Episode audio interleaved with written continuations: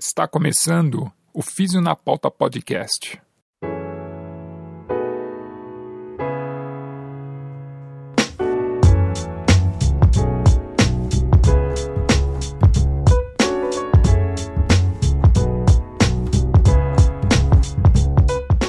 Seja bem-vindo ao Físio na Pauta Podcast, é a fisioterapia na podosfera brasileira. Meu nome é Eric Lopes e com aquela sensação de que já valeu a pena, eu apresento esse programa.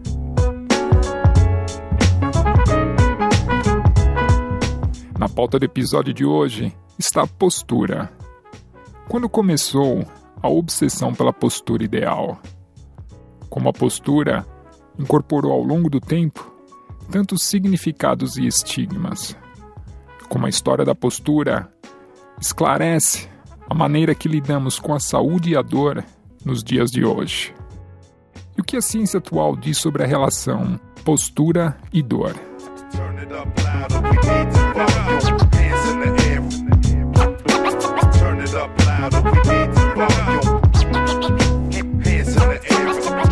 Lembre-se que o conteúdo do Físio na Pauta Podcast é meramente informativo.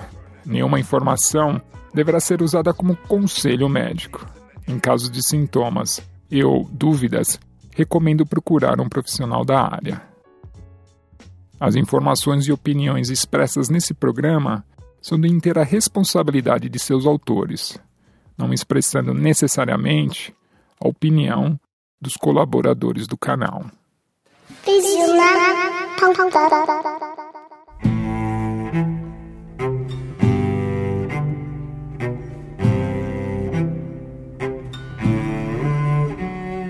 Senta direito aí.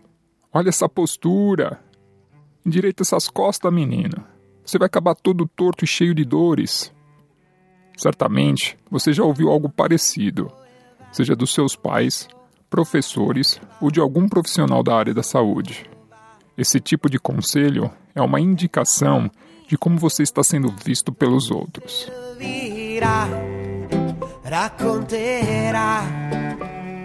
Na cultura ocidental, a postura define uma variedade de suposições, que vão desde como o ser humano se tornar humanos, evoluindo para uma postura ereta, até de como utilizar o corpo eficientemente no campo de batalha ou em esportes.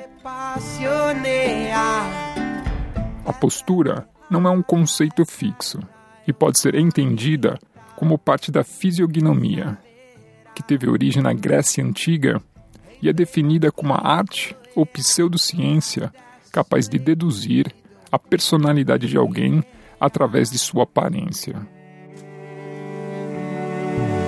Postura libera As características corporais poderiam ser consideradas fixas, aquelas determinadas pelo patrimônio genético, ou móveis, determinada por patologias ou influências culturais. Além disso, existe o conceito da postura estática, a posição do corpo em repouso e o conceito da postura mecânica ou da marcha, como o corpo se movimenta no tempo e espaço. O conceito da postura estática é impactada pelas regras de como você deve sentar, ficar de pé e se portar em situações sociais. É uma tentativa de moldar o que seria o corpo moderno e saudável do cidadão perfeito. Nos últimos dois séculos, a observação e a correção da postura foram maneiras de reformar o corpo.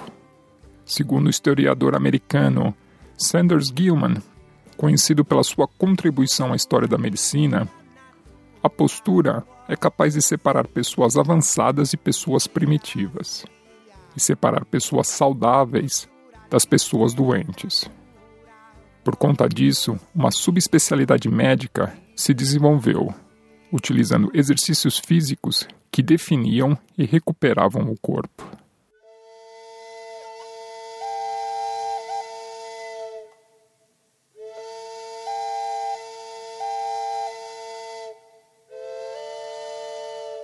As raízes da postura ereta datam do século XVI, com os exercícios e formações militares da época, onde os soldados por conta das espadas e espingardas longas, eram instruídos sobre a melhor postura para carregar e manusear o seu armamento.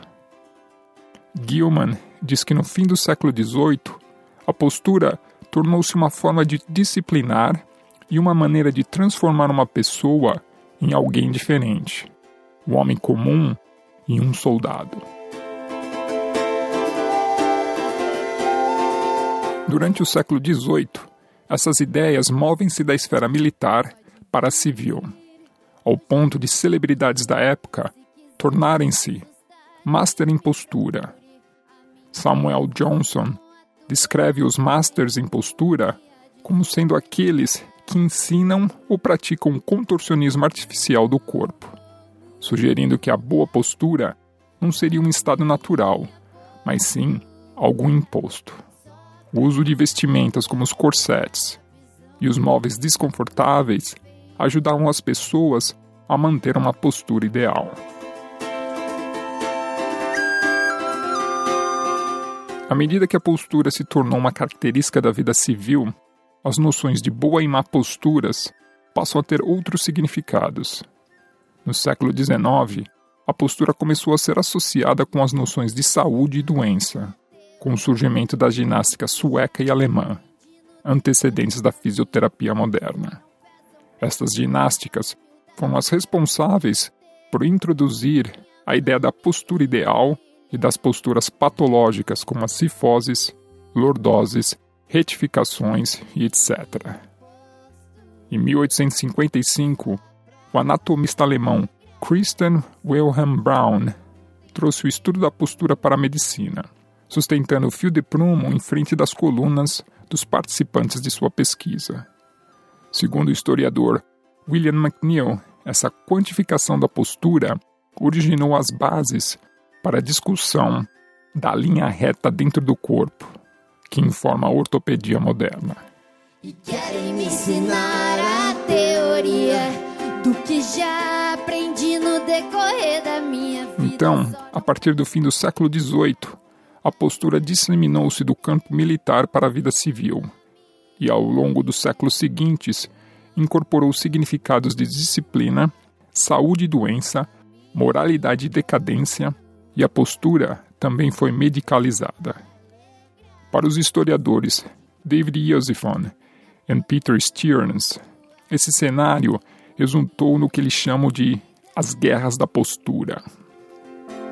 Não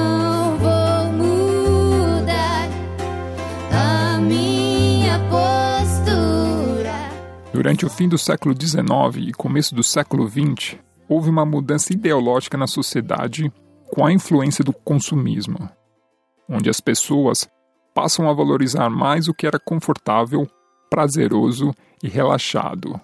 Os corsets foram substituídos por roupas mais soltas e leves, e as cadeiras duras das salas deram lugar aos sofás de molas.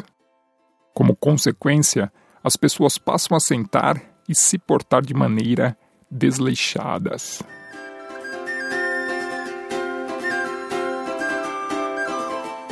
Mudanças culturais não ocorrem sem resistência, e muitas pessoas lutaram contra o surgimento do consumismo e o relaxamento da disciplina para proteger as práticas e hábitos tradicionais.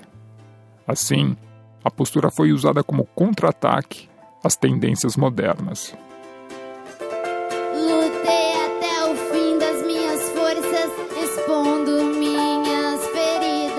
Com as mudanças culturais, os argumentos utilizados pelas normas de etiqueta para justificar a adoção de uma postura ideal caíram em descrédito.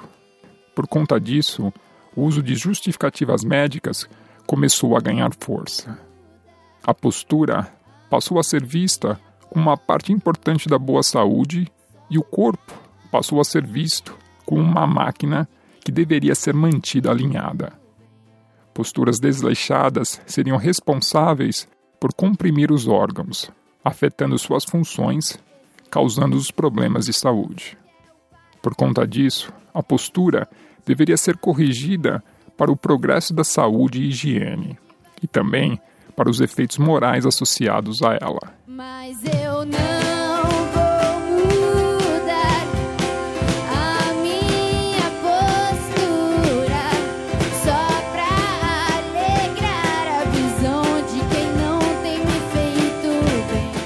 Partir de 1870, os estudos avançaram em relação ao surgimento das deformidades da coluna em crianças e adolescentes. Um dicionário pediátrico de 1890 reportou que metade das crianças, principalmente as meninas, sofrem por conta das curvaturas da coluna. E a utilização de braces, exercícios e manipulações realizadas pelos pais, sob supervisão médica, eram os tratamentos recomendados.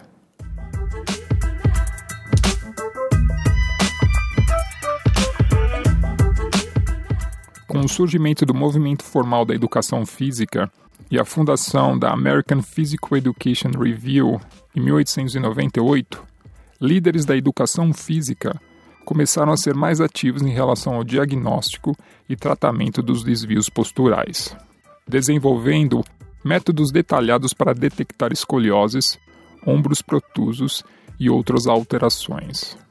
As escolas passam a ser as principais instituições para identificar e combater esse problema. De acordo com os historiadores Josephon e Stearns, o uso das escolas como campo de batalha durante as guerras da postura foi motivado pelo desejo de reforçar a disciplina na população mais nova.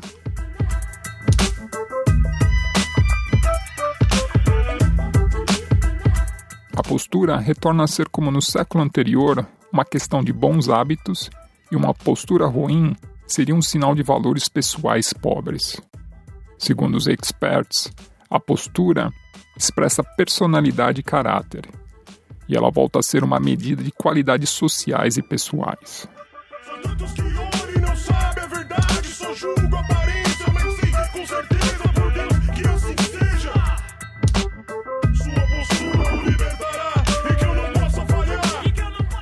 ciência racial europeia empregava o conceito do fio de prumo para demonstrar que as raças do leste eram mais fracas e mais corruptas.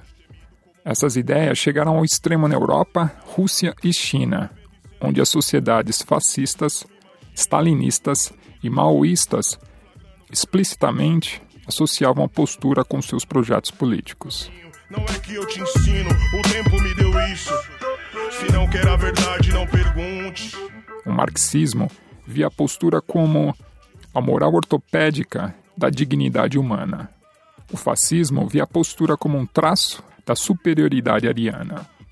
No começo dos anos 40, a postura foi diretamente associada com o sucesso militar, e propagandas na televisão promoviam mensagens que diziam que as posturas desleixadas expressavam uma atitude insegura perante a vida.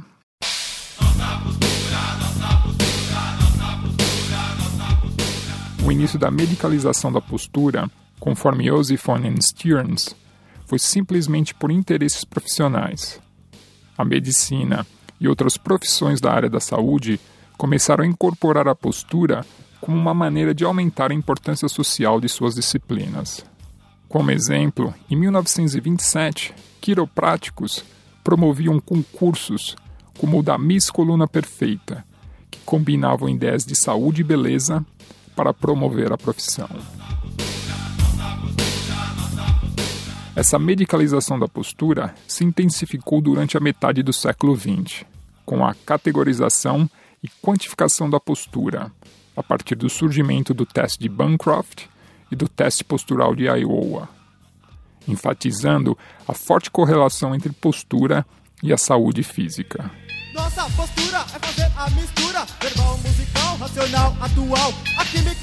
A, a intensa medicalização da postura teve seu ápice por volta de 1950, e a partir de então, especialistas como William Sheldon, psicólogo da Universidade de Columbia, demonstrou a relação entre os somatótipos endomórfico, mesomórfico e ectomórfico e a personalidade. Ele argumentava que existia uma variedade natural de formas somáticas e que um padrão postural rígido era simplesmente inapropriado. Em 1967, o médico J.P. Keefe escreveu um artigo anti-postura no Journal of School Health, dizendo: Não há fatos científicos substanciais que comprova os benefícios desse idealismo estético. Ainda assim, grande atenção é despendida para corrigir falhas posturais no sistema educacional. Além disso, estudo do desenvolvimento infantil chamaram a atenção da comunidade médica de que a vasta maioria do então diagnosticados defeitos posturais observados em crianças não necessitavam de intervenções ativas, pois desaparecem à medida que os mecanismos de controle postural desenvolvem. Essas novas evidências foram um sinal para uma redefinição do que é normal e patológico. A classe médica, a partir de 1960, teve uma enorme contribuição em descaracterizar a postura como medida social e de caráter, além de desmistificar as noções de que uma postura ruim poderia forçar a colisão dos órgãos internos, interferindo na eficiência somática, com exceção de problemas específicos como a escoliose. Mesmo a medicina ortopédica, preocupada com a biomecânica e o aumento das queixas de dores lombares em adultos, passaram a evitar a associação da postura com as causas das dores. No começo dos anos 70, a indústria de colchão começou a fazer campanhas de marketing que envolviam a importância de um bom colchão ortopédico com suporte à coluna para a manutenção de uma boa postura durante o sono. De acordo com os historiadores Josephon e Stearns, o uso da cama e a introdução dos colchões posturapêuticos para sustentar a coluna, ao invés da disciplina pessoal ou do esforço consciente do indivíduo, foi o sinal do fim dessa era.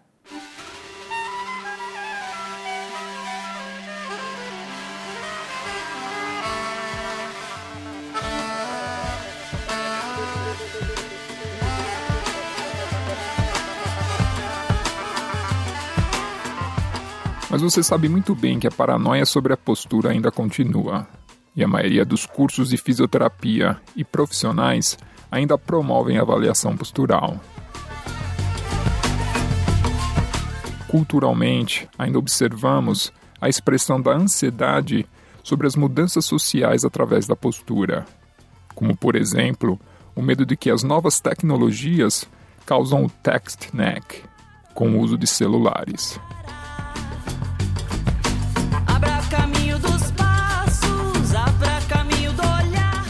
Mas o que os cientistas e fisioterapeutas dizem em relação à postura e às dores musculoesqueléticas?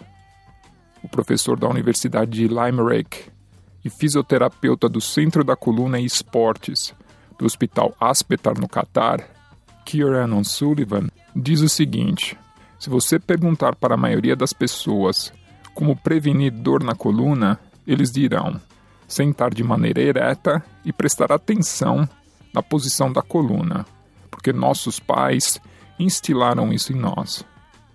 Nós estamos quase paranoicos sobre a postura, uma vez que a evidência que relaciona a postura com dores na coluna é surpreendentemente insubstancial. O público em geral acredita que existe uma boa postura, que é sentar de maneira ereta. No trabalho, isso é reforçado por programas ergonômicos para prevenir as dores na coluna. Esses programas, geralmente, envolvem ajustar a cadeira, a altura do monitor, o posicionamento do teclado e mouse, com a ideia de que se tudo estiver alinhado da maneira certa e ereta, você terá menos dor na coluna. Hoje, e a dobra do dorso do operário na rua, o labirinto fauno, a sombra, a luz da lua. Enquanto é muito atraente pensar dessa maneira, isso não é suportado pelos grandes estudos realizados em vários países. O mais importante é focar na habilidade de variar e mudar as posturas com facilidade, ao invés de focar na postura correta. A falta de sono adequado e o estresse são fatores mais importantes para se preocupar do que com a maneira que você senta ou levanta coisas. O estresse tem uma forte influência inflamatória e pode aumentar a tensão muscular. A maioria das pessoas não entendem que podem ter dor na coluna se não dormirem adequadamente. Você deve parar de reforçar a ideia de que a coluna é uma estrutura muito sensível. Essa afirmação é falsa.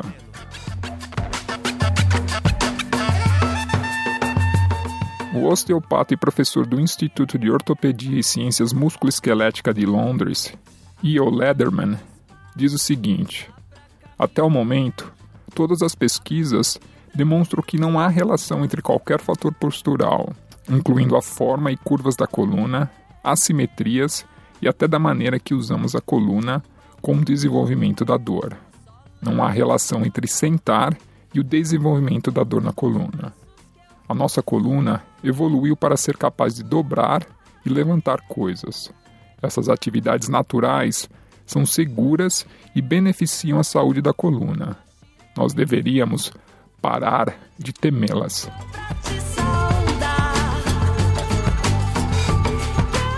A mais famosa das posturas ruins é explicada pela Síndrome Cruzada Superior, descrita originalmente pelo médico e pesquisador tcheco Vladimir Janda. Ele utilizou a teoria do desequilíbrio muscular e disfunções musculares.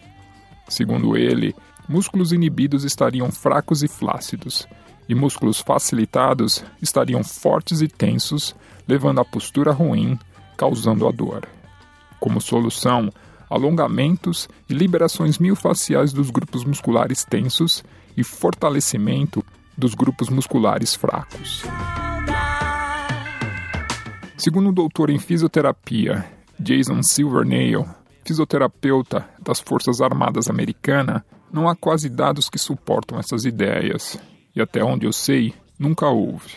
Essas ideias são acessíveis a uma ampla variedade de profissionais da área da saúde, uma vez que envolve a avaliação muscular, qualquer um, desde médicos, fisioterapeutas, personal trainers, quiropratas, osteopatas, massagistas, podem utilizar isso com seus pacientes ou clientes. É um enorme número de pessoas diferentes, em campos de atuação diferentes, que podem utilizar essa ideia, esse produto. É o mercado dos sonhos. É uma solução simples para um problema complexo, que alavanca ideias que estão profundamente ligadas à cultura e que são muito mais poderosas que os dados científicos. Isso explica o porquê essas coisas como as síndromes cruzadas, que apesar de não fazerem sentido algum, não desaparecerão tão cedo. Água, Nicodemos, oremos, pois vamos suar veneno. O mesmo se aplica para a síndrome cruzada inferior e dores na coluna. Cada vez que ficamos em pé, nos posicionamos de maneira levemente diferente. Para Schmidt e colaboradores, a posição em pé é altamente individual e sua reprodutibilidade é pobre, independentemente da idade, gênero, altura e massa corporal. Pessoas com e sem dor demonstram a mesma variabilidade. Dessa maneira, essa postura estática não retrata um padrão de comportamento específico individual. Além disso, o ângulo da inclinação pélvica e a curvatura lombar simplesmente não se correlacionam. A observação da postura da pelvis nos diz muito pouco sobre o que acontece com a coluna lombar. Reino e colaboradores demonstraram isso em 1990. And Priest e colaboradores em 2008, em um estudo anatômico com cadáveres, concluíram que as variações morfológicas da pelvis podem influenciar significativamente as medidas da inclinação pélvica e as simetrias rotacionais do sacro. Segundo esses autores, a falta de consistência na postura estática em pé e a variação da morfologia da pelvis pode, na verdade, levar a um diagnóstico errado e possivelmente tratamentos desnecessários. A investigação da proposição de que as mudanças posturais, como o aumento da cifose, a cabeça projetada à frente ou a postura desleixada da parte superior do corpo poderia ser as causas da dor subacromial. Lewis e colaboradores concluíram que a postura estática de indivíduos assintomáticos, indivíduos com dor subacromial, não segue o padrão extensamente referido em artigos e livros médicos da fisioterapia e osteopatia. Os resultados sugerem que, apesar da postura parecer falha, o indivíduo pode ser flexível e capaz de movimentar-se em grandes amplitudes de movimento. Assim, a avaliação postural estática do plano sagital apresenta um papel muito limitado no processo de tomadas de decisões clínicas em indivíduos com dor subacromial.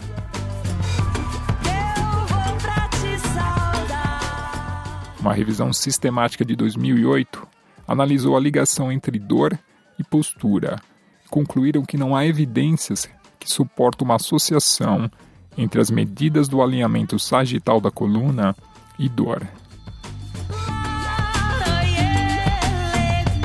Além do mais, um estudo que revisou as evidências de exercícios resistidos e o realinhamento postural concluiu que é questionável a afirmação de que o treinamento resistido produz um encurtamento adaptativo de um músculo e, consequentemente, mudança da postura estática. Assim, não é aconselhável promover intensamente exercícios de fortalecimento para corrigir os desvios posturais. Posto de saúde dos anos 80, AS Bezetacil, Cibalena, vida real dessa filosofia. Máquinas comem você meio-dia. A nova epidemia de dor cervical causada pela postura ao usar o celular, o chamado text neck, é ilustrado por uma foto com diversos ângulos de flexão cervical e o equivalente da carga sobre o pescoço, alertando para os perigos que essa posição pode causar, como, por exemplo, a retificação da lordose cervical, acelerando a degeneração do disco intervertebral, causando dor. Grob e colaboradores avaliaram a associação da curvatura cervical e dor no pescoço indivíduos acima de 45 anos e concluíram que a presença de anormalidades estruturais em pacientes com dor cervical devem ser consideradas uma coincidência. Isto é, não são necessariamente indicadores da causa da dor. Damasceno e colaboradores pesquisaram a associação entre a posição cervical durante o uso de celular e dor cervical em jovens adultos entre 18 e 21 anos, e demonstraram a ausência dessa associação entre a posição da cervical e o aumento da prevalência de dor cervical nessa população. O fisioterapeuta brasileiro Ney Mesiat Filho e seu grupo de estudo enviaram uma carta ao editor da The Spine Journal, questionando as recomendações dos autores do artigo TechSnack, A Epidemic of the Modern Era of Cell Phones. Nessa carta, eles lembram aos autores do artigo que a média da força compressiva, na qual os discos vertebrais cervicais atingem seus limites plásticos em estudos com cadáveres, é cerca de 245 quilos, quase 10 vezes mais que a carga imposta à cervical quando utilizamos o celular com 60 graus de flexão cervical. Além disso, ressalva que organismos vivos são capazes de resistir e se adaptar a cargas maiores, e concluem dizendo: há um raciocínio predominante entre profissionais da saúde de que a causa principal da dor na coluna é a vulnerabilidade estrutural, e as correções posturais teriam papéis importantes em evitar as lesões teciduais. A crença da dor como sinônimo de lesão tecidual pode contribuir para a falta de ações que ajudam a resolver as dúvidas e medos do paciente na primeira visita. Além disso, esse comportamento do profissional pode ser a causa possível para o excesso de cuidados para a saúde de baixo valor, como o requerimento excessivo de ressonâncias magnéticas e intervenções fisioterápicas precoces para dor na coluna.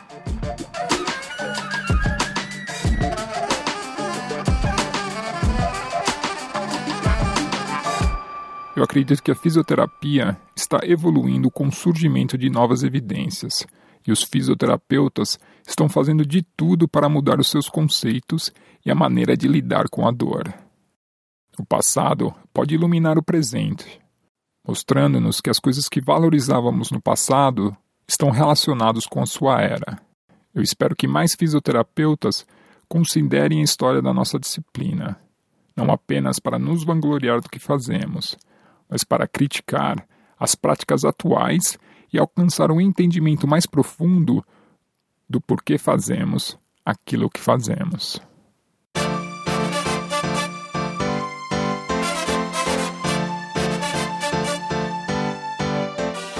É, esse eu fiz na pauta podcast discutindo a necessidade de uma mudança de postura da fisioterapia no tratamento da dor.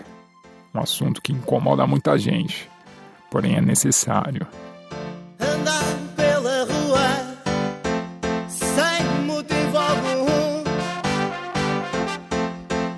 Andar em segredo sem destino nenhum. E aí, gostou do programa? divulgue, compartilhe, participe. Lembre-se que a produção do conteúdo que você encontra aqui gratuitamente demanda tempo e dedicação.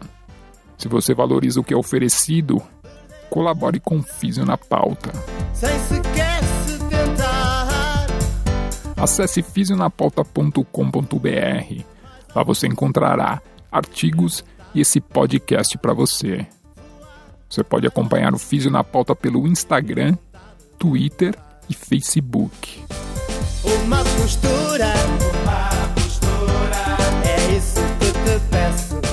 Esse é o Físio na Pauta Podcast e eu sou Eric Lopes, oferecendo esse conteúdo a você. Muito obrigado mais uma vez por destinar um pouco do seu tempo para escutar o Físio na Pauta Podcast. Espero que no próximo mês tenha mais. Eu vou encerrando, deixando essa sonzeira para você. Valeu! Pá.